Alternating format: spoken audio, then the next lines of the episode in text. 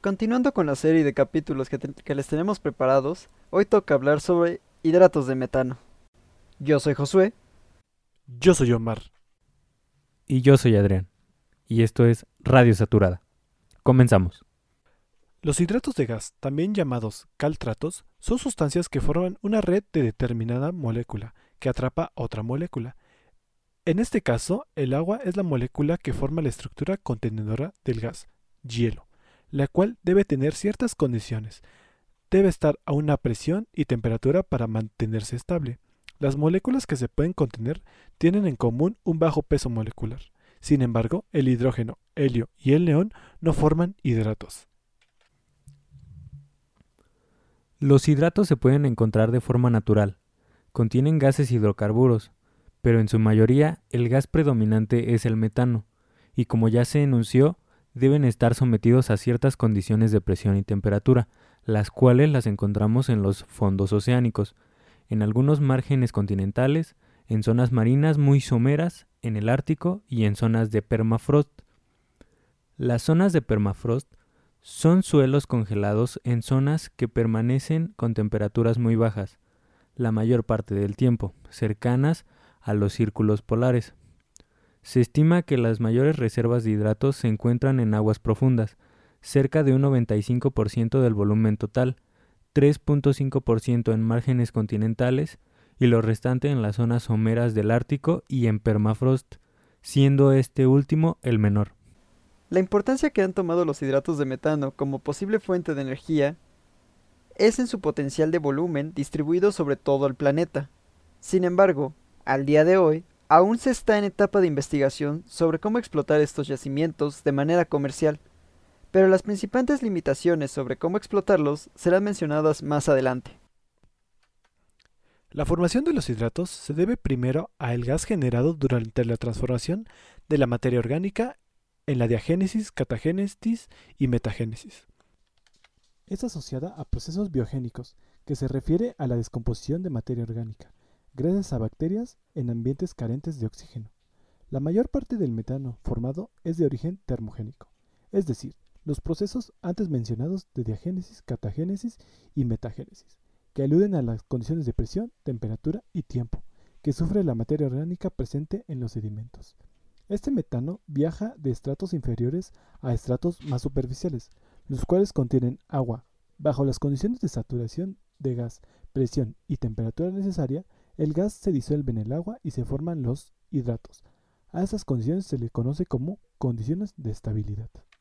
Como ya se mencionó, los hidratos de metano están distribuidos en todo el planeta, y a continuación les voy a mencionar algunos de los lugares en los que se ha confirmado la presencia de ellos en volúmenes considerables. En permafrost, algunos de los países que ya cuentan con una evidencia de que existe gas son Rusia. En los océanos, encontramos a Costa Rica, Nicaragua, Estados Unidos, eh, la Antártida, Japón, China, entre otros. En la última década, especialmente Japón, China, Estados Unidos, Rusia y Canadá han estudiado cómo explotar estos hidrocarburos, ya que se ha afirmado que el volumen de este gas en hidratos supera al menos tres veces las reservas estimadas de todos los combustibles fósiles convencionales. Y tan solo explotando un 17% del volumen estimado, se supliría el requerimiento energético por 200 años.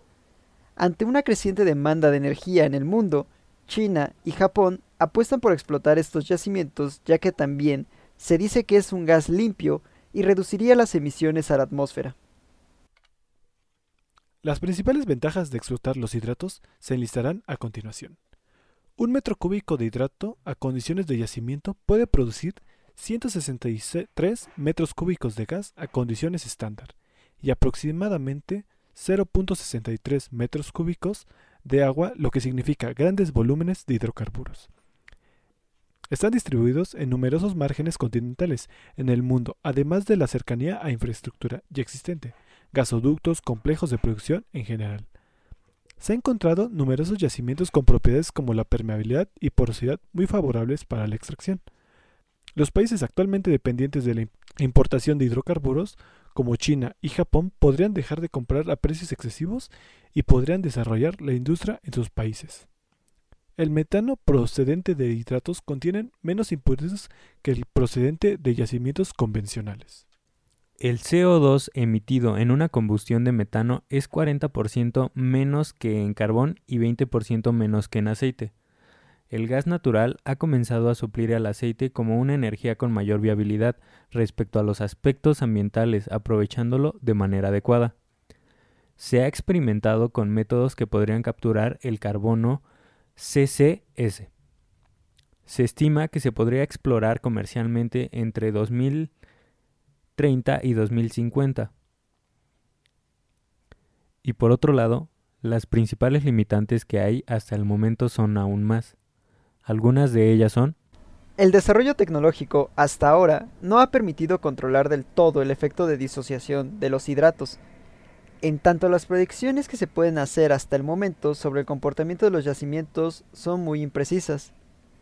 A causa de las diferentes localizaciones de los yacimientos y en tanto características diferentes, no se han encontrado un método específico para su explotación. Las investigaciones en hidratos de gas no son de interés privado actualmente, por lo cual el financiamiento al avance tecnológico proviene principalmente de instituciones gubernamentales.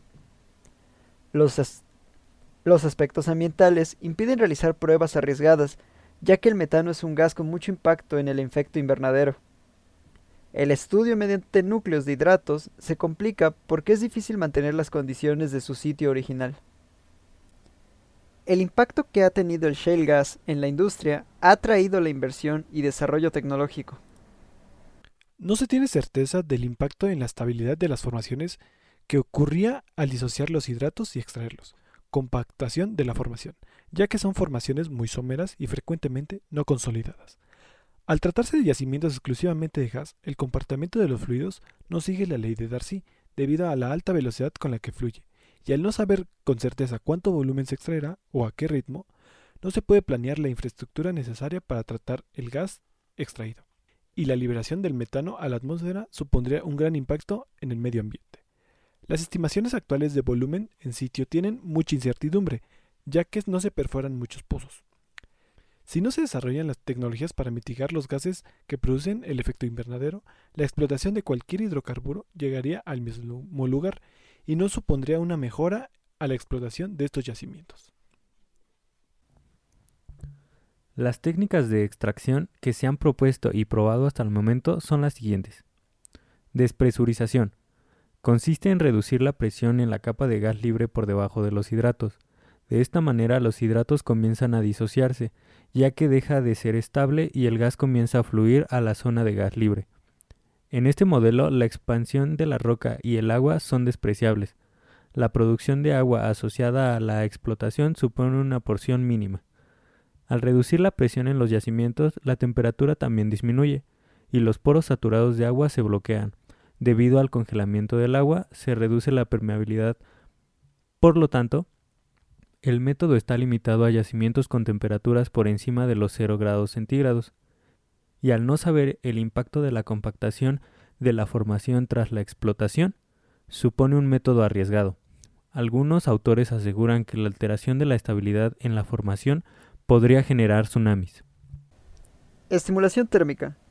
Se inyectan fluidos a altas temperaturas para disociar el hidrato, utilizando bombeo de vapor, agua, etc., o calentamiento in situ, mediante reacciones catalíticas, calentamiento, electromagnético. Este método resultó eficiente en pruebas de laboratorio, ya que se estimó utilizar en el calentamiento un 6% de la energía que se recuperará. Sin embargo, dependiendo de la permeabilidad de la formación, esta permitirá o no la transmisión del calor a todo el yacimiento, y también los fluidos inyectados generalmente se enfrían a lo largo del pozo. Inyección de solventes. Se ha descubierto que el metanol y el glicol tienen la capacidad de disminuir la temperatura de disociación de los hidratos.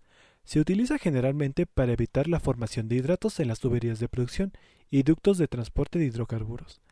Para este método se realiza un fracturamiento hidráulico al yacimiento y se bombea el fluido de perforación con los solventes. La principal desventaja de este método reside en los altos costos de los aditivos. Inyección de CO2.